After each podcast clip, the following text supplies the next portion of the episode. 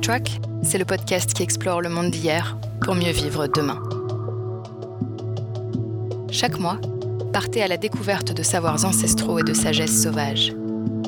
Animé par le puissant désir de réconciliation entre l'humain et le reste du monde, et de l'humain avec lui-même, Backtrack vous livre des clés pour construire un futur plus apaisé. Pistage, plantes sauvages, navigation naturelle, connexion et vie en nature côtoient de près enseignement des peuples premiers et questionnement sur notre rapport au vivant. Backtrack souffle sur les braises de votre curiosité, au dehors et en dedans.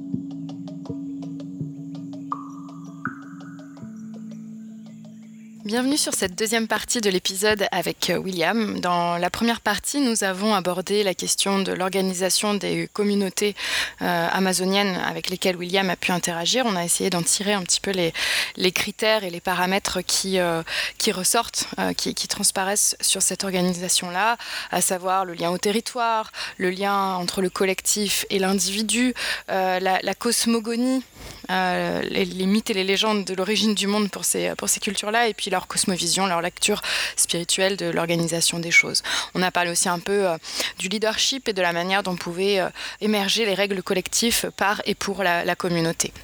On a également parlé euh, de la répartition des tâches, euh, du processus décisionnel et puis euh, de, ce rapport au temps également dans, les communautés. Alors dans cette deuxième partie, on va plutôt essayer de se concentrer sur ces enseignements qu'on peut tirer de ces organisations-là et puis sur les transpositions possibles. Et, William nous parlera du coup du format éco-village, sujet de, son ouvrage, et des, des paramètres qu'il compose, au regard également des contraintes et, et des spécificités que l'on a aujourd'hui sur notre territoire européen. Alors je vous souhaite une bonne écoute et puis euh, j'espère véritablement que ces échanges pourront euh, vous apporter quelques petits euh, conseils pour peut-être passer à l'action dès aujourd'hui dans votre quotidien sans forcément changer de vie de manière radicale. Bonne écoute à vous.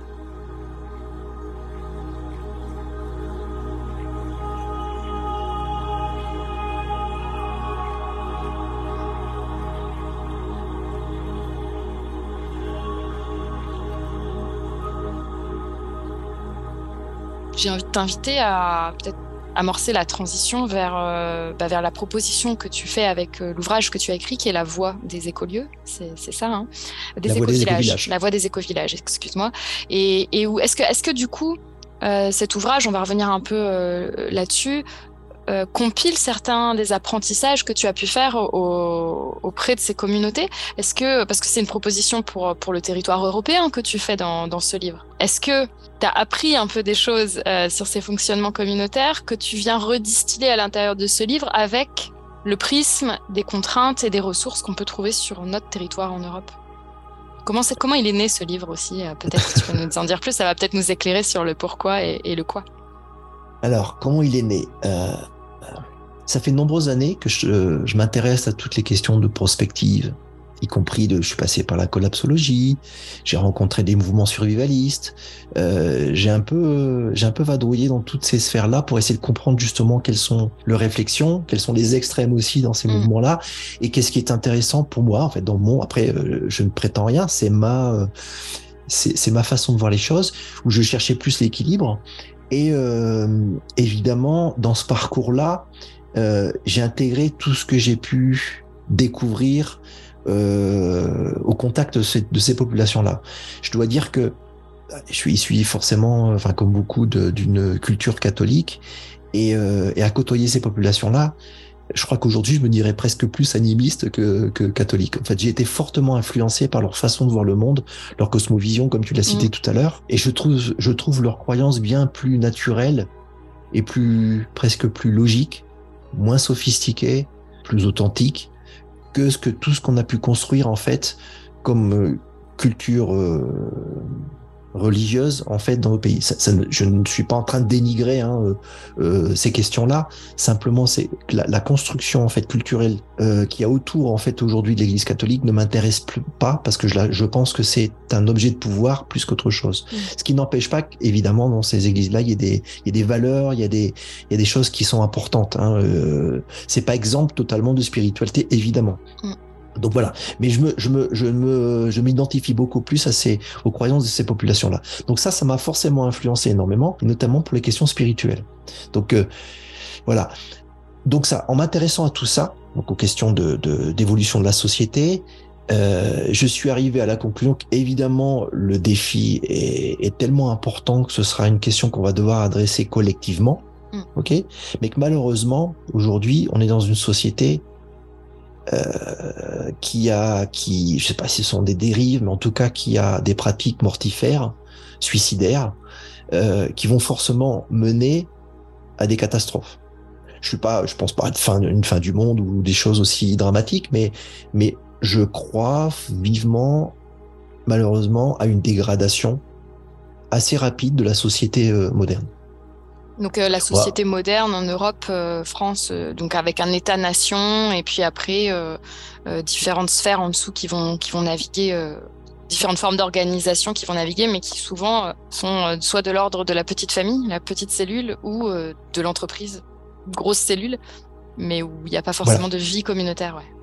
Tout à fait. Alors du coup, pour dans ce contexte-là de, de défis euh, collectifs, euh, je me dis, je vois deux aspects. Il y a une question importante, c'est d'essayer d'inventer des nouvelles formes euh, pour demain, de faire de faire communauté en fait. Ok, parce que bon après ça, ça c'est un des enseignements dans, la, dans, dans, le monde de la survie euh, et malheureusement des dernières guerres qu'il y a pu avoir, c'est qu'en fait euh, on survit beaucoup plus facilement évidemment en groupe que seul et en intelligence que armée. Donc la priorité est beaucoup plus, effectivement, on voit bien au collectif qui s'organise et, euh, qui a certaines valeurs et qui n'est pas là pour faire euh, violence par rapport aux voisins, parce que ça ne, c'est pas ce qui va, ce qui va permettre de retrouver l'équilibre. Bon, bref. Donc je me suis rendu compte que ça serait intéressant en fait d'avoir, de pouvoir avoir un espace relativement restreint dans lequel réinventer la façon d'être en relation avec les autres. Et en même temps que ces lieux soient un lieu où on, réapprend justement cette, euh, le fait qu'on soit, on, on, fasse partie de la nature. C'est-à-dire qu'en fait, finalement, le lieu nous soigne. Mm. Plutôt d'être justement en position je vais soigner le lieu, ce qui n'empêche pas, il faut régénérer aussi euh, les sols, les, les, les, écosystèmes. Mais en fait, en même temps, je pense que le fait de faire ça, on va se soigner nous-mêmes. On va retrouver ce que savaient faire ces populations-là, c'est-à-dire d'être naturellement en équilibre avec ça et de respecter certains, certaines règles de la nature pour préserver son unité, en fait. Hmm. que ce soit hein? sur la gestion des espaces, des ressources, euh, sur le fonctionnement, euh, bah, les prises de décision, par exemple, qu'on a pu aborder, ouais. ouais. Exactement. Retrouver la simplicité, parce que ces gens-là, en fait, euh, évidemment, maintenant, ils sont influencés par d'autres choses, mais ils ne, ils ne chassent pas plus que, que le nécessaire. Hmm. D'abord parce que ça se conserve mal, hein, mais ils ne chassent pas plus que le nécessaire. Ils cherchent pas, en fait, à, à s'enrichir euh, plus que le, de normal en fait. Ils, mm. ils, consomment ce dont ils ont besoin, mm. ce qui est pas du tout la nature de notre société qui à l'inverse cherche à accumuler. Il y a une notion pour moi fondamentale dans ces populations-là, c'est que la vie c'est la c'est une circulation d'énergie. Cette fameuse énergie dont on parlait tout à l'heure, elle doit circuler, elle ne peut pas stagner. Quand elle stagne, ça crée des maladies, ça crée des problèmes. Quand j'accumule beaucoup d'argent sur des comptes en banque, c'est symbole de mort plus que de vie. Ouais, il y a une énergie ailleurs qui, qui est manquante, quoi. Voilà, elle est, elle, elle, elle, est là, elle est bloquée, et en fait, il faudrait qu'elle circule pour mm. que pour que la vie se fasse qu'elle elle s'exprime partout, en fait. Et c'est ça qu'en fait qui est intéressant, et c'est ce que fait notamment un chaman dans une communauté, c'est qu'il débloque ces, ces, ces, ces, ces choses-là, en fait. Mm. C'est ce que fait un énergéticien euh, lorsqu'il soigne les gens. Enfin, on retrouve toutes ces choses-là, et d'une certaine manière, on voit bien que il y, a, y, a, y, a, un fond intéressant, il y a, y a, un fond commun à toutes les cultures là-dedans et qu'il faudrait retrouver. Bref, pour revenir à cette question, question d'éco-village, je trouve ça intéressant en fait d'essayer de rompre avec des avec les paradigmes dominants de la société et d'essayer dans ce contexte-là de changer certaines donnes. C'est-à-dire, on est par exemple dans une culture qui privilégie l'avoir à l'être. Ok, c'est plus important d'avoir des choses, plein de choses, et de montrer aux autres qu'on les a plutôt que qui on est. Et dans ces, dans ce, dans un éco-village, on peut pas faire que, ça. Enfin, il y a, y a, des règles à mettre en place parfois, mais, mais euh, à, à, côtoyer les autres, on va, on va, on, peut pas paraître euh, très longtemps en fait. Mmh. On est bien obligé d'être un peu plus soi-même. Les autres, les autres le voient, et on est obligé d'accepter le regard des autres et c'est ce qui va permettre en fait de, de, de, de, grandir en tant que personne en fait ce qui est vachement important pour moi dans un éco-village c'est la question du miroir en fait, l'effet miroir de que, que, que représentent les autres, c'est qu'ils vont ils vont me renvoyer mes, mes défis, mes, mes, mes défaillances, des choses belles aussi, les, les, les, les qualités que je peux avoir. Mais comme tout être humain, on a, on a nos difficultés. Et ça, c'est intéressant d'utiliser entre guillemets l'autre pour pouvoir en fait euh, grandir et, euh, et, soigner nos blessures. Quoi. Mmh. Donc ça, voilà, avoir ces petits noyaux là, c'est commencer à soigner les problématiques de la société à petite échelle et en c'est en même temps un laboratoire à ciel ouvert. C'est-à-dire qu'en fait, on va pouvoir expérimenter plein de choses nouvelles, de voir comment on met en place des modes de gouvernance différents pour prendre des décisions un petit peu plus éclairées, mmh euh, voir comment on envisage la santé, de comprendre qu'effectivement notre santé, elle est pas juste, c'est pas juste une question mécanique et que en prenant un médicament, on va on va soigner ça. Il y a peut-être des choses plus anciennes qui ont généré ça. Il y a peut-être une mauvaise relation à mon environnement euh, parce que je maltraite mes voisins, etc. Et que finalement, je ne m'en rends pas compte. Mais comme on est tous interconnectés d'une certaine manière, je vais souffrir de ça en fait. Je vais payer aussi les pots cassés de cette mauvaise relation. Mmh. Et donc c'est important, tu vois, de rentrer dans. C'est pas quelque chose qu'on va pouvoir déclarer comme ça. C'est un apprentissage, c'est un chemin à mener quoi. Et c'est ça que j'aime en fait dans la notion de, dans la question des co-villages, c'est qu'il y a, il y a pas forcément un but ultime. Il y a un cheminement en fait. Oui, il n'y a pas forcément une intention. Quelqu'un qui va créer un éco-village, enfin, il va avoir cette intention de fond, mais il n'y a pas forcément un but euh, communautaire euh, unique avec un nom euh, qui doit être déterminé. c'est pas, pas obligatoire, quoi. Bah, C'est-à-dire qu'il y, y, a quand même une. Il faut réussir en fait à fédérer pour que ça fonctionne. Mmh. Hein. C'est monter un éco-village, c'est un véritable défi. Hein. C'est recréer une petite société avec toutes les difficultés que ça peut avoir. Mais ce qui est important, c'est quand même d'avoir une espèce de raison d'être global du mmh. groupe qui sont en cohérence avec avec nos raisons d'être personnelles. Mmh. D'accord?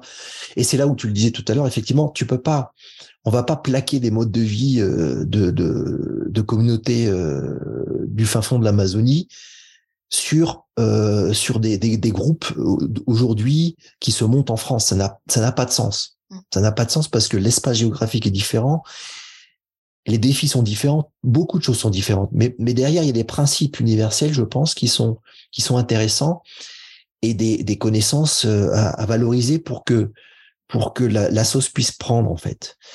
Donc ça, c'est intéressant de s'inspirer de ces gens-là et de voir ce qu'on ce qu'on ce qu'on peut adapter. Après, on peut pas faire abstraction de notre culture et notre fonctionnement d'aujourd'hui. On va pas rompre avec ça, en fait. Mmh. Par contre, on peut être meilleur on peut être plus efficace, on peut être de, meilleures personnes, plus respectueuses, moins gourmandes de vouloir accumuler des richesses à, n'en plus finir, sachant que si j'accumule, forcément, il y a quelqu'un qui en pâtira. Euh, les, ressources étant euh, limitées, Hein, euh, Ce qui est déjà une, une, chose à comprendre, mais oui, voilà. en général, c'est le cas dans les, dans les éco-villages. voilà. Si moi j'ai beaucoup, forcément, il y en a un qui aura moins. Donc, si, on, si on comprend ça, en fait, mais j'entends non pas comprendre intellectuellement, mais le comprendre avec le cœur en fait. Mmh. C'est-à-dire vraiment l'intégrer totalement pour que dans une vie en collectif, on puisse accepter plus de choses que l'on ne le fait dans la société moderne. C'est-à-dire être moins susceptible, plus ouvert, euh, plus être plus bienveillant pour euh, employer aussi des termes un peu la mode, mais être à l'écoute vraiment des autres pour comprendre que si la personne va mal, le collectif ira mal. Mm. Ça, c'est un enseignement pour moi important des communautés autochtones. Mm. Et euh, par rapport au, lien au territoire, au niveau des éco-villages, est-ce que c'est quelque chose qui s'inscrit euh, aujourd'hui, aujourd'hui uniquement dans la ruralité? Ou est-ce que ces valeurs, pour, pour être vraiment pragmatique, pourraient s'appliquer dans un immeuble?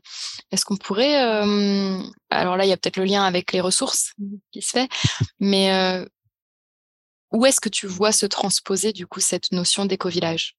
En campagne? En ville? Pour moi, ça peut être partout, effectivement, avec des défis différents et des difficultés euh, aussi différentes.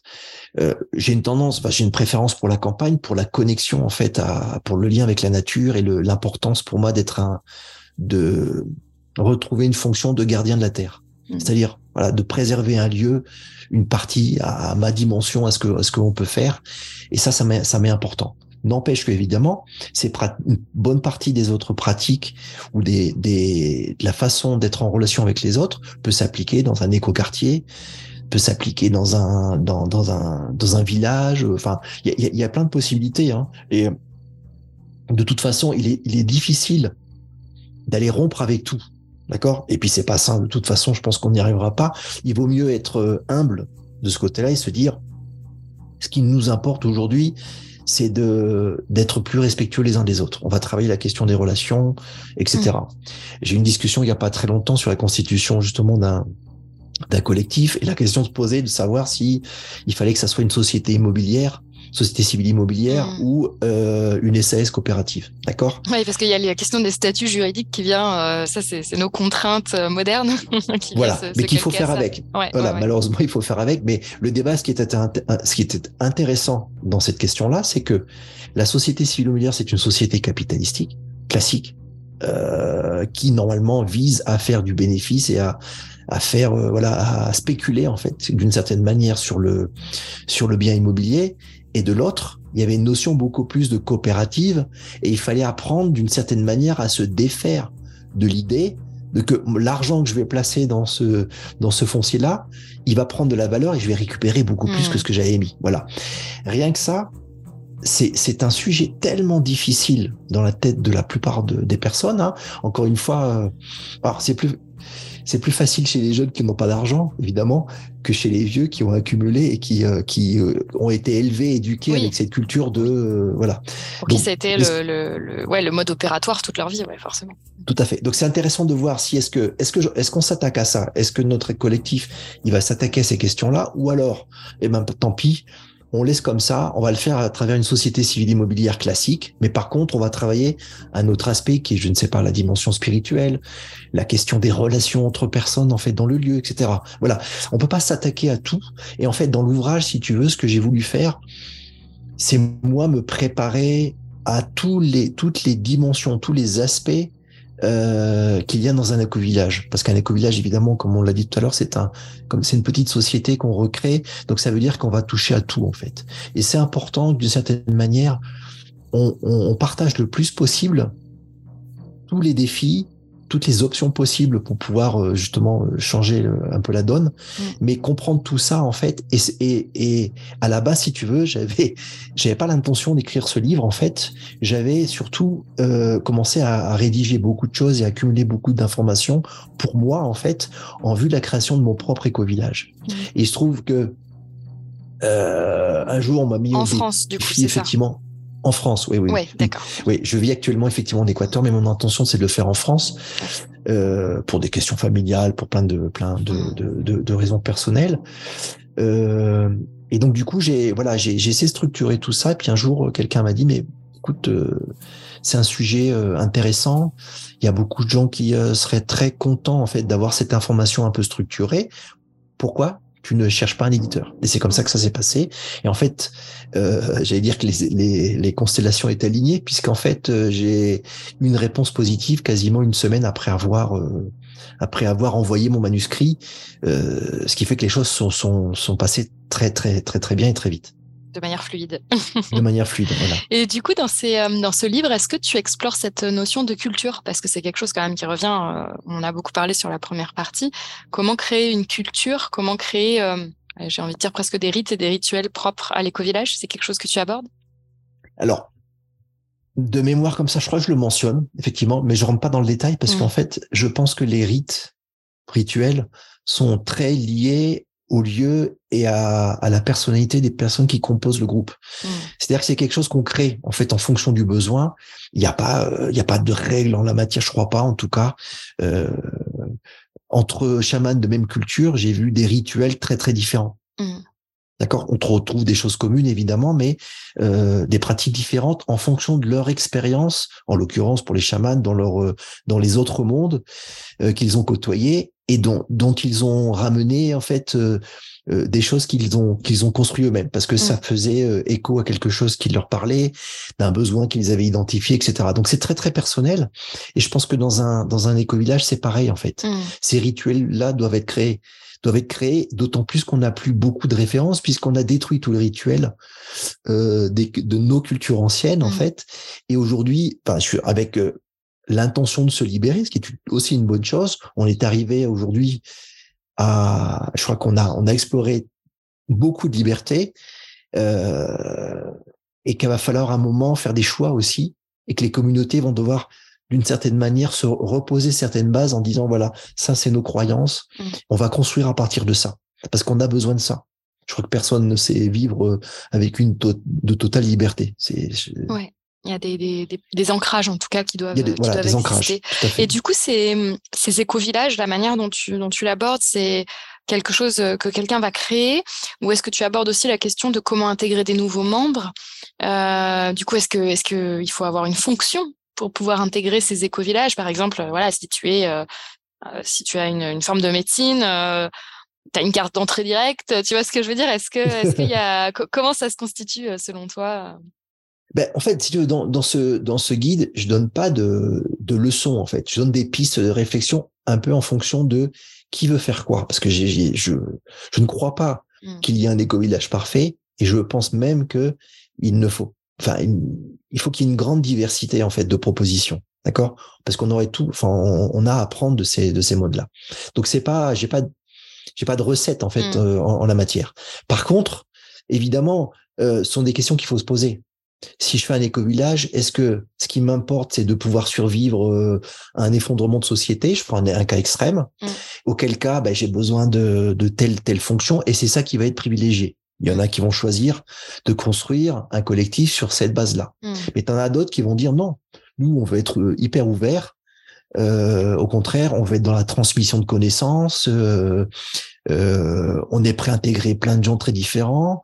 Euh, on n'est pas obligé d'apporter tous la même somme d'argent pour pouvoir rentrer dans le collectif. Donc toutes ces questions-là, effectivement, elles doivent être abordées. Donc je donne des exemples en fait de textes, par exemple, pour amener à cette réflexion-là et de se dire, voilà, euh, de par l'identité du, du collectif, qu'est-ce qui nous importe nous?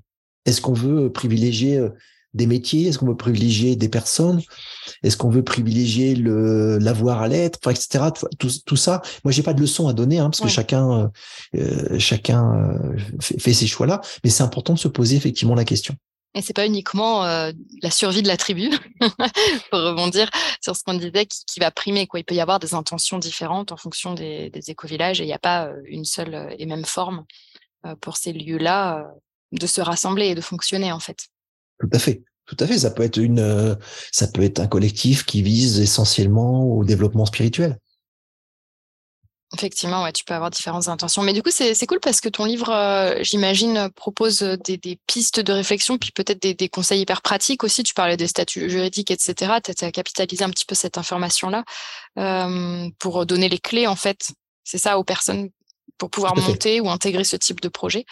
Euh, c'est cool ça donne envie de le découvrir. euh, comment tu dirais euh, là, par exemple, si, certains de, des personnes, certaines des personnes qui vont écouter le podcast euh, ont envie bah, de, de re-réfléchir et de repenser leur mode de fonctionnement, quel peut être le premier pas qu'ils pourraient faire pour, bah, pour pas forcément intégrer un éco-village ou en construire un, mais pour aller vers ce type de fonctionnement de, communauté où le, bien commun reprend un peu le dessus?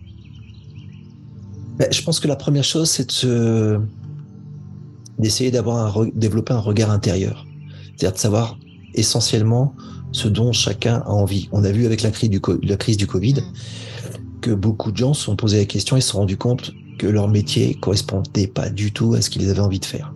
D'où les démissions euh, mm. en pagaille, d'où euh, les, les, questionnements euh, profonds qui sont en train de se faire mais c'est vrai que quand on a, euh, on a exercé le même métier pendant 30 ans, il y a des gens qui sont passionnés et qui le, qui le vivent très bien, mais il y en a beaucoup qui sont malheureusement anesthésiés dans leur, euh, dans leur vie, euh, euh, se sont habitués à un mode de vie particulier et puis se réveillent tout d'un coup avec le Covid et se rendent compte que finalement, waouh, peut-être que c'est ça, en fait, en vérité, c'est pas moi ça. Et euh, donc je pense que ça, c'est la, c'est la, la chose la plus importante parce que si euh, l'individu ne sait pas, n'est pas suffisamment clair par rapport à ce qu'il a envie de faire dans un collectif, il aura du mal à apporter en fait euh, des choses constructives. Soit il, il, euh, il risque de rentrer en conflit avec les autres à un moment ou un autre. Mm. Tiens, je te disais par exemple euh, l'exemple que je t'ai cité sur un extrême. Je suis survivaliste, je considère que les autres sont mes ennemis, c'est mm. dangereux en fait. Potentiellement un jour ils vont venir. Euh, moi j'ai fait mon potager, j'ai mon énergie solaire. Ils vont vouloir me piquer mes affaires. tu vas rentrer dans, une, dans une, un monde où euh, t'as pas forcément envie d'être en relation avec les autres. D'accord? Si ça, tu l'as pas exprimé, parce que c'est ce que tu crois et il n'y a pas de souci avec ça. Si tu l'as pas suffisamment exprimé et que tu rentres dans un collectif qui, en revanche, croit beaucoup plus à la question, je sais pas, de la transmission, on va dire, pour des raisons économiques, il faut qu'on gère un, un, un gîte d'accueil, ok? Et donc, par nature, tu vas t'ouvrir aux autres, mm. ok? Tu vas accueillir des gens. Et tout d'un coup, l'autre va dire, mais non, mais non, c'est pas possible, on va quand même pas faire un gîte. Les gens, ils vont savoir où on habite. Mm. Enfin, tu vois ce que je veux dire, c'est que j'essaie d'illustrer ça de manière assez, assez simple, mais euh, si, si, si cette, euh, c'est, ce qui importe pour chacun n'est pas suffisamment défini, c'est difficile de construire un collectif parce qu'on est des cultures très individualistes à la base, où l'individu est très très important. Ouais, donc ça va venir clasher à un moment. Ouais, voilà. Et ça, c'est difficile à résoudre en fait. Mm. C'est évidemment c'est plus c'est plus facile peut-être à résoudre euh, lorsque tu as des conflits un peu, enfin des, des, des points de vue un peu mineurs du genre. Euh, J'ai assisté à toutes sortes de discussions sur euh, est-ce qu'il faut euh, est-ce qu'il faut un poulailler? Alors ils disent bah oui c'est bien un poulailler c'est important pour avoir des œufs etc voilà et puis tu as l'autre personne qui va te dire euh, ouais mais non c'est pas une forme d'esclavagisme des animaux euh, alors qu'on est tous des êtres vivants à égalité etc enfin tu vois mm. tu peux arriver à des niveaux de discussion très très importants mm. mais après ça peut être résolu il y a toujours des moyens enfin genre, euh, la même, les, mêmes guéguerres entre végans et, et, consommateurs encore de viande, etc. Tu mm. vois, parce qu'on est dans des culture aussi assez conflictuelle. On aime bien ça, tu vois, ouais, euh, caricaturer, voilà. très tranché, ouais, Plutôt que de chercher le discours euh, un peu plus subtil, plus mm. intelligent, qui va essayer de, tiens, je vais comprendre l'autre. Peut-être qu'il a raison, et puis euh, avec le temps, je vais me transformer, tu vois. Mm. Si, si aujourd'hui je consomme de la viande, peut-être que demain je serai végan parce qu'à côtoyer un végan, j'ai compris que j'ai appris des choses et je me rends compte qu'il a raison. En fait, c'est pas mal, quoi. Ouais, ou même de trouver un, point commun où en fait, bah, peut-être qu'on peut trouver, euh, on peut avoir un poulailler, mais en respectant le bien-être animal et en prenant euh, des poules euh, qui, de réforme, ou enfin, tu vois, de trouver effectivement des, des modes de discussion aussi et d'échange, ouais, différents. Tout à fait. Donc mm. comprendre peut-être l'importance du compromis, ou alors qu'est-ce qui n'est pas, qu'est-ce qui, qu'est-ce que je ne veux pas absolument. Et ça, c'est le, le, le, définir dès le début, c'est assez important. Parce que sinon, c'est, ça va forcément générer des, des mm. situations euh, conflictuelles. Oui, il y, a une petite chose que j'aimerais poser là aussi, c'est que euh, euh, je pense que donc effectivement se connaître en tant qu'individu c'est hyper important pour savoir trouver sa place. Euh, et puis il y a aussi déconstruire les idées reçues de ce que ça peut être un éco-village ou en tout cas une, une, communauté qui collabore. Tu vois, je suis dans un lotissement d'une soixantaine de maisons en milieu, enfin voilà, périurbain parce qu'on est c'est une petite ville, mais on, on, a les champs à côté. Et en fait, juste de se faire du partage de biens.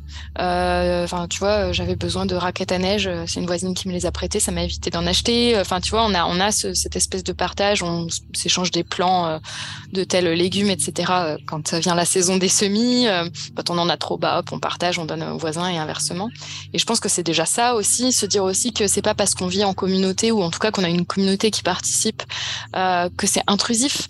Enfin, tu vois, il y y a plein de de, communautés, euh, notamment en Amazonie, hein, tu me corriges si je me trompe, mais de, ce que j'en connais, euh, certes, il y, a y a la tribu, il y a le, la communauté, mais il y a aussi les foyers à l'intérieur. Et il y a des moments où tu es aussi en intimité plus avec d'autres personnes que d'autres. Euh, c'est pas parce que tu t'entends très bien avec tes voisins qui vont venir forcément s'incruster tous les soirs chez toi si t'as pas envie de les voir chez toi quoi. Je pense qu'il faut aussi déconstruire un peu cette ce côté ouais ultra communautaire de ces éco-villages. Je sais pas ce que tu en penses. Euh. Ah, mais complètement, complètement. En fait, si tu veux, je pense que c'est un peu aussi l'héritage de des années hippies en fait hein, pour caricaturer mmh. aussi mais l'image qu'on a en fait de ces collectifs euh, tu vois les uns sur les autres euh, sans sans limite etc mmh. je pense que ça, ça ça ça fait ça fait un peu de mal en fait au projet Mmh. collectif. C'est en train de changer radicalement aujourd'hui. Hein. Il, y a, il en existe encore de ces collectifs-là, évidemment, mais aujourd'hui, les, les, propositions que j'ai pu voir en fait en France sont, sont, assez différentes de ça. Il peut toujours avoir certains aspects, évidemment. Enfin, dès qu'on parle, par exemple, de, de recyclage, mmh. de, tu fais ta maison avec euh, avec de la terre, euh, des bouteilles euh, faisant office de pas de fenêtre, mais de d'ouverture pour laisser passer la lumière euh, avec des pneus euh, devant la maison pour faire pousser les plantes, etc. Ça donne une image toujours un peu de, ouais, euh, je sais pas si de pauvreté ou euh, en tout cas de, voilà, de, de, côté un peu hippie, de vie un peu un peu légère. Il faut déconstruire ça, en fait, clairement, parce qu'il existe toutes sortes de collectifs. Il y a cela, mais il y a aussi surtout ceux qui aujourd'hui vraiment réinventent les choses avec des techniques modernes, euh, avec des apprentissages modernes sur la profitant de certains enseignements de la communication non violente, mmh. euh, des, de, de, de, plein de pratiques comme ça, qui aujourd'hui permettent de questionner la façon dont on est en relation avec les autres. Ça, c'est important. Et puis, on peut très bien transformer un lotissement, effectivement, en quelque chose de plus collectif, en commençant par partager certains biens, plutôt que d'essayer d'aller euh, systématiquement consommer. Je crois que, si je me souviens bien, par exemple, on a tous une perceuse chez soi. Bah, presque, hein, évidemment. Mais globalement, beaucoup de gens ont une perceuse. Mmh. Et la perceuse, je crois que tu l'utilises en moyenne cinq minutes par an. Ouais. Donc c'est complètement absurde. C'est complètement idiot d'avoir chacun sa perceuse. Mmh. Il serait bien préférable de monter un atelier commun mmh pour mettre des, pour mettre ça euh, ensemble et puis assumer évidemment euh, l'entretien, les coûts, le nettoyage, tout ce qui va bien pour que ça fonctionne bien. Mm. Mais on peut aller, on peut aller effectivement encore plus loin que ça. Ouais. Et c'est ça que propose, si tu veux. Déjà. Mm. Voilà. Mais c'est bien de commencer par ça. Je veux dire, il faut, faut valoriser justement ces efforts-là. Moi, je vis mm. aujourd'hui, je le vois bien, hein, dans une société moderne équatorienne qui est celle de la ville où il y a même pas ça en fait une société qui est encore plus individualiste. Je sais que moi, quand je suis arrivé en Amérique latine, j'avais l'image de, de société euh, plutôt dans le partage, beaucoup plus mm. solidaire. Et puis, euh, je découvre, tu vois, en vivant ici en Équateur, que c'est pas du tout le cas, quoi. Parce que parce qu'ici, tu as vraiment la, société moderne qui côtoie, enfin qui côtoie le moins possible en fait en vérité, mais qui sur le même territoire, tu as ces sociétés modernes-là et les sociétés traditionnelles comme celle d'Amazonie, euh, qui souffrent aussi de euh, beaucoup de racisme et de choses comme ça. Mais tu vois, il y a, y a, ces divisions-là. Et dans la société moderne, je vis ces extrêmes-là qui doivent mmh. exister tout autant, évidemment, euh, peut-être à Paris ou dans les grandes agglomérations. Mais n'empêche que voilà, c'est déjà c'est un effort de comprendre que on peut partager des choses avec les autres sans pour autant euh, sacrifier son individualité. Et comme tu mmh. l'as mentionné, moi je trouve ça important de ne pas tomber dans un extrême, de vouloir tout d'être purement dans le collectif, complètement. Je partage tout. Non, c'est pas possible. Je mange tous les jours euh, avec mmh. les autres.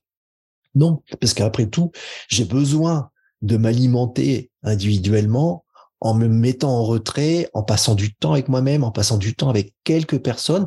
Je ne vais pas être euh, ami intime de tout le monde dans la collectivité. Ok, de bien être clair par rapport à ça et de donc de préserver un espace privé qui soit suffisamment équilibré et, euh, et dans lequel je vais pas être envahi par le par les autres. Donc trouver ces équilibres là, ça me mmh. paraît important en fait. Et aussi peut-être la place que peut prendre le travail, parce que du coup, on pensait qu'au village, on pense peut-être un peu fonctionnement tous ensemble. Est-ce que du coup, ça veut dire euh, que quand tu intègres un éco-village, il y a des tâches à, accomplir qui font que tu vas pas avoir un autre métier?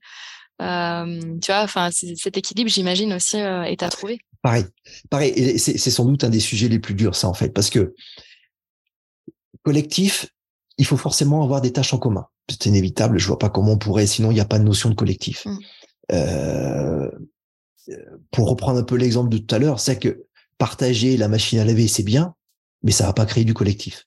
D'accord? Parce qu'il n'y a pas, il y a pas la notion humaine encore dans cette mmh. dimension-là. Ça reste un partage de d'équipement, mmh. euh, plus dans une visée, on va dire écologique, écologique mmh. que que véritablement humaine. Ok? Mais c'est intéressant. Hein, je de nouveau. Euh, ce qui est important, c'est que tu fasses des tâches en commun. Pourquoi? Parce que la, probablement la meilleure façon de découvrir comment sont les autres et de s'entendre, c'est de travailler ensemble. Pas forcément euh, du 100% du temps euh, dans, la, dans le collectif ensemble, mais de d'avoir des temps en fait ensemble pour faire des pour faire des choses ensemble et au bénéfice du collectif. D'accord? Ce qui fait que c'est toujours difficile de se dire voilà comment je vais faire? Et c'est là qu'il faut repenser un peu aussi sa sa vie, son fonctionnement. C'est j'ai besoin de rentrer d'argent quand même, ne serait-ce que par exemple pour assurer les mensualités du collectif. Et euh, le, collectif aura des dépenses, il faut bien le faire. Ça me coûtera moins cher probablement d'être en collectif que de, que de consommer tout seul. Mais n'empêche qu'il faudra quand même assurer cet argent-là. Donc j'ai besoin de travailler d'une manière ou d'une autre. L'idéal, évidemment, dans un collectif, c'est que tu puisses travailler dans le lieu. mm. pour être là avec les autres et de créer cette, de, cette famille en fait. Ouais. Seulement, ah, c'est pas toujours possible et que c'est euh, c'est plus complexe que ça et que bah, si je suis euh, si je suis euh, informaticien, ça va être difficile de travailler dans le collectif. ce métier-là, je peux surtout le pratiquer à l'extérieur avec des entreprises, etc. Donc si je peux le faire en télétravail depuis depuis le collectif, c'est génial. Voilà, mm. ça c'est déjà pas mal. Tu vois trouver trouver ces façons, ces équilibres là, parce que sauf pour certains, comme par exemple, je ne sais pas moi, un, un agriculteur euh, qui peut travailler dans le collectif et assurer non seulement l'alimentation du collectif, mais vendre à l'extérieur, mm. bah ça pour lui c'est parfait en fait. Mm. Une situation une contribution directe quoi. Mm. C'est une contribution directe, mais c'est pas le cas de tout le monde. Si je suis, euh, si si j'étais euh, informaticien pour reprendre cet exemple-là, c'est sûr que ça va être plus compliqué. Je vais pouvoir faire quelques quelques trucs sympas sur l'ordinateur au bénéfice du collectif, mais ça va pas forcément aller très loin quoi. Donc du coup, il faut que je travaille extérieur jusque jusqu'au jour où parce que j'y ai réfléchi, que j'en ai marre de faire de l'informatique et j'ai envie de faire une transition dans ma vie, je vais me préparer à devenir, je ne sais pas moi, le, le, boulanger du collectif. Mm. Tu vois, donc c'est, c'est euh, les rythmes de chacun sont différents. Les, les, les contraintes sont aussi très différentes. Donc il faut être en capacité de donner une cohérence à tout ça et en même temps de respecter les différences. C'est vraiment un énorme défi. Ouais, mais euh, c'est en même temps c'est chouette parce que si, si c'est fait euh, bah, dans l'intérêt commun et puis aussi dans l'intérêt du milieu dans lequel tu évolues, euh, finalement l'objectif il est là. J'ai envie de dire, enfin c'est vraiment une cause commune. et il y a un engagement qui se fait sur le territoire aussi qui est important. Moi je sais qu'à mon niveau par exemple on a un petit bois en copropriété à rattacher au lotissement et, et l'aménagement un peu de ce lieu euh, et partagé entre quelques voisins. Donc ça veut dire aller euh, faire tomber quelques branches quand elles menacent de tomber euh, sur les gens qui se promènent. Tu vois, il y y a, ce genre de. Après, il y a des forcément des points de vue qui se confrontent. Hein. On, on, est une communauté de fêtes, euh, donc bah il y en a qui veulent tout couper, puis il y en a qui veulent tout laisser en friche. Donc il faut trouver un juste milieu euh, avec le côté friche vraiment naturel, biodiversité, etc. Puis d'autres, voilà, qui veulent installer des bancs mais c'est en même temps c'est génial parce qu'il y a quand même un projet commun.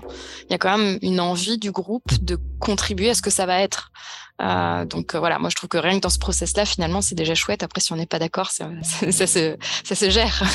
mais au moins il y a une envie et un engagement. Et je crois que peut-être c'est ça aussi l'une des l'un des éléments clés, c'est cette envie de faire ensemble. Euh, je trouve dans, dans l'éco-village cette envie de créer ensemble. Euh, qu'on a peut-être un peu perdu dans le reste des, des systèmes en fait euh, qu'on va avoir aujourd'hui dans la société moderne quoi. C'est un peu euh, chacun pour soi et ça va bien se passer alors que voilà on a perdu de vue que ensemble on, on, va plus loin quoi.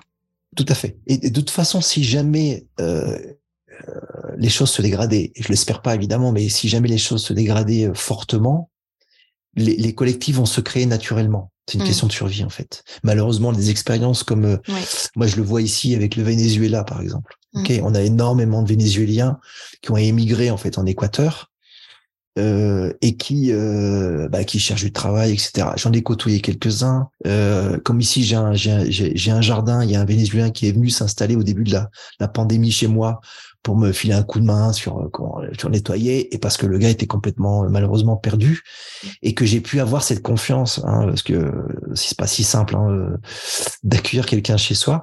Mais euh, donc du coup avec avec avec cette relation avec lui j'ai pu comprendre de l'intérieur en fait comment lui le vivait avec sa famille resté au Venezuela comment il vivait l'effondrement d'une société. Parce que malheureusement le Venezuela c'est ça en fait c'est l'effondrement d'une société et en fait, la survie se fait et se fait par des réseaux, des collectifs qui sont créés en fait, mmh. qui qui opèrent du troc entre groupes, euh, qui euh, qui font avec les, les groupes euh, malheureusement armés qui aujourd'hui gèrent mmh. beaucoup de beaucoup de ces endroits-là. En fait, il y a, y a, une image très préoccupante et mais intéressante en fait de ce qu'est une société qui s'est fortement dégradée. Il y a plusieurs exemples. Hein, euh, mmh. Haïti, euh, je crois que le, Yémen, enfin il y a beaucoup de pays, le Sri Lanka, mmh. beaucoup sont en, en, déjà effondrés ou en phase.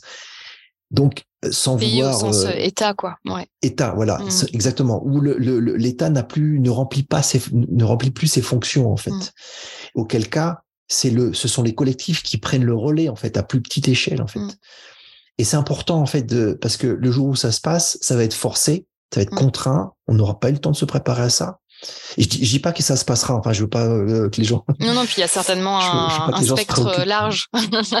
L'avenir, on, ne peut pas le prédire, mais effectivement, peut-être que d'explorer ces modes de fonctionnement alternatifs au, simple mode étatique, ça peut se, ça peut se superposer, mais au simple mode étatique, euh, mode de fonctionnement étatique, bah, les explorer pas dans l'urgence, c'est peut-être pas plus mal, quoi. Voilà. Et puis il y a une dimension philosophique, c'est que se réapproprier les bases de sa vie, mmh. ce qu'est la santé, euh, sa nourriture, etc. Comprendre d'où vient la nourriture, la reproduire, la, etc. Euh, c'est forcément sain, quoi.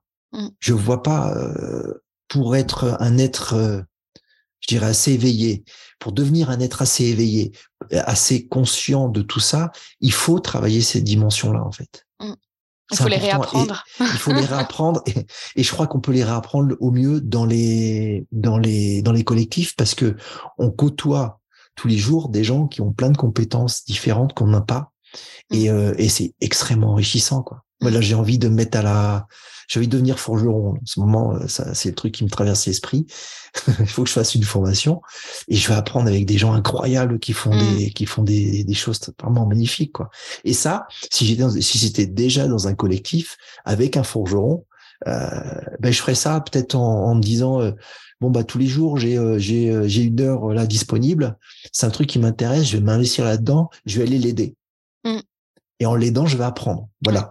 c'est une chose que je peux pas faire aujourd'hui parce que je suis pas dans un collectif. Mm. Donc, ce que je veux dire, c'est que voilà, dans ces interactions au sein d'un collectif, on a beaucoup à apprendre.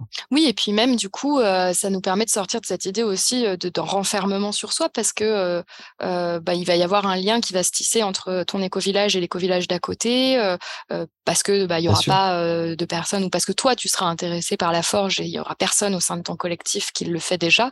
alors on dit la forge, hein, les gens vont peut-être imaginer des trucs hyper anciens, mais pas forcément. Ça peut être utile aussi au quotidien. Ça peut être construire des outils ou réparer des outils au quotidien, mais tu vas aller du coup dans cet éco-village pour apprendre justement avoir cette posture d'apprenti et, les interconnexions se font. On n'est pas dans des espèces de, je vais utiliser le mot secte, même si c'est un peu galvaudé utilisé à toutes les sauces, mais on n'est pas dans des espèces de bulles qui se renferment sur elles-mêmes, quoi.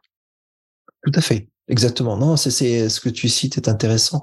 C'est-à-dire que euh, on est parti de bah, l'échelle du gouvernement à qui on a sous-traité beaucoup de choses, l'éducation des enfants, la santé, etc.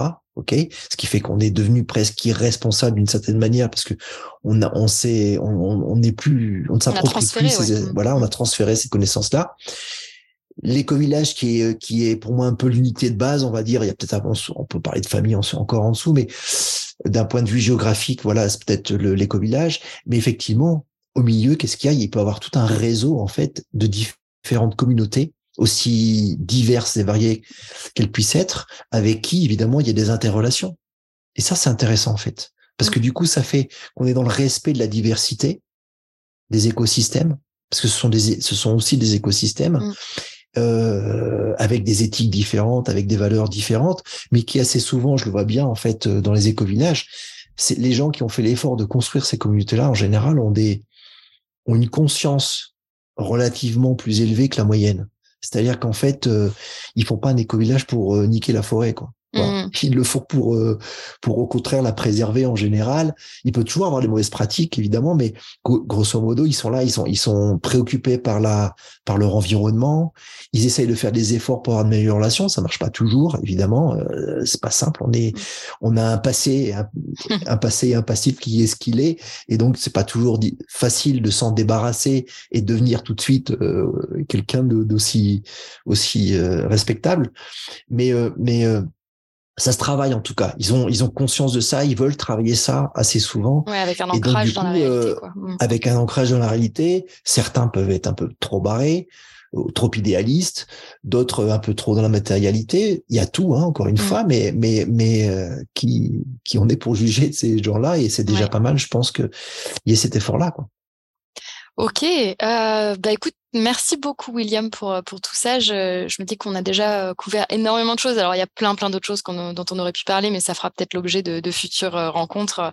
on n'a pas, on n'a pas forcément parlé de la place des enfants, de l'éducation aussi des enfants dans, dans ces formes tribales et puis du coup d'organisation tribale et ces, ces éco-villages. Mais je suis sûre qu'on aura l'occasion de revenir là-dessus. là, on, on s'est vraiment concentré sur justement peut-être ta connaissance pour récapituler un petit peu hein, de certaines euh, communautés du coup euh, d'Amazonie, euh, en Équateur plus particulièrement, de, de, de, des éléments qui les constituaient, de la répartition des rôles, de la place du collectif et de l'individu, de, des croyances communes aussi qui construisent ces, bah, ces, ces, communautés de fait ou, ou de souhait, ça dépend aussi parfois. Et puis, on a essayé de voir un petit peu ces enseignements, comment ça pouvait être appliqué aujourd'hui, ici, maintenant, via justement bah, la voix des éco-villages, titre de ton, de ton ouvrage, et le transposer effectivement avec cette société moderne dans laquelle on évolue et qui, qui est régie par ses propres codes aussi. Donc, c'est un peu tout ça qu'on a couvert. il va être l'heure de, de, conclure notre entretien. Est-ce que tu as un dernier mot à nous dire, une dernière chose que tu souhaites partager? Euh, qu'est-ce que je pourrais partager ici? Peut-être, euh, je sais pas, ça se fait peut-être euh, traditionnellement, mais une référence de livre. Oui, bah, je suis en train de terminer que je trouve assez intéressante, qui est un livre de Frederica Van Lingen, qui a écrit sur ce que les peuples racines ont à nous dire. Hmm. Justement, je pense qu'il y a des éléments là-dedans euh, qui font écho à tout ce que j'ai pu dire en fait dans le dans, dans notre podcast et, euh, et qui sont peut-être plus creusés en fait dans dans, dans, dans l'ouvrage. Donc ce voilà, un livre que je peux recommander. Je confirme, je l'ai lu et je le recommande aussi. Ouais, vraiment, il est sympa. Puis il vient, il vient sur différentes zones géographiques, certaines, euh, certains peuples aussi, en, essayant d'en extraire un petit peu les enseignements euh, principaux. Donc ouais, je, je, je, je, partage aussi euh, ton avis sur sur cet ouvrage. Bah, écoute, merci beaucoup William. C'était vraiment un plaisir de te recevoir. Et puis ben, si on veut te retrouver, est-ce que on peut, est-ce que tu as un site web, est-ce que tu as un endroit où tu partages un petit peu bah, tes, tes voilà tes différentes activités bah, sans doute sur. Euh, j'ai encore un compte Facebook. Hein, mes, enfants me disent que c'est un peu vieux, mais voilà. j'ai encore un compte Facebook, donc là-dessus, ou même euh, LinkedIn, je crois. Ouais. Ça marche. Bon, bah, dans tous les cas, on va déjà se diriger vers ton, vers ton livre, qui est donc La Voix des éco-villages. Et puis, on va explorer ce sujet-là. Euh, moi c'est un sujet qui m'intéresse bien. Euh, où je me vois bien dans le futur. Donc euh, voilà, je vais euh, me documenter plus sérieusement sur le sujet grâce à toi. Et puis, bah, écoute, je te souhaite une bonne fin de journée, enfin une bonne journée même, puisque chez toi, c'est encore le début. et puis, bah, écoute, on se dit à très bientôt pour de nouvelles aventures. À très bientôt et merci pour ce temps de partage alors. Bah, merci William, au revoir. Au plaisir. Ciao, ciao.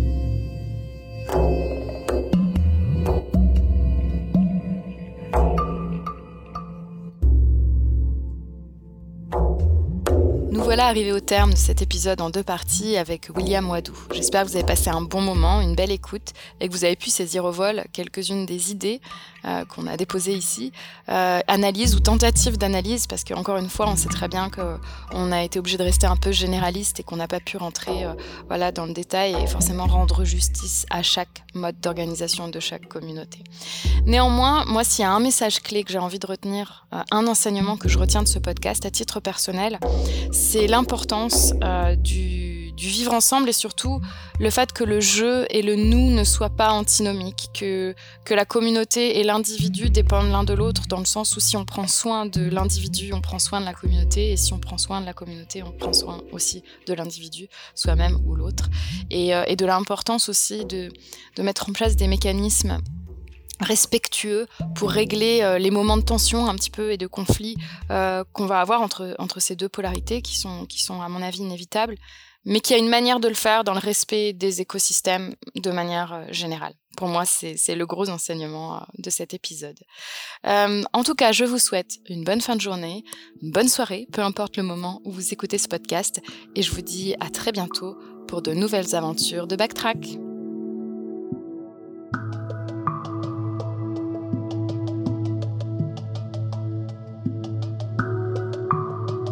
Vous remercie d'avoir écouté cet épisode de Backtrack. N'hésitez pas à laisser vos commentaires et vos avis sur les plateformes d'écoute. Backtrack est aussi présent sur les réseaux sociaux, Alors on se retrouve là-bas pour prolonger nos échanges et pour passer le mot. Rendez-vous le mois prochain pour une autre aventure partagée et pour souffler ensemble sur les braises de votre curiosité. À très vite!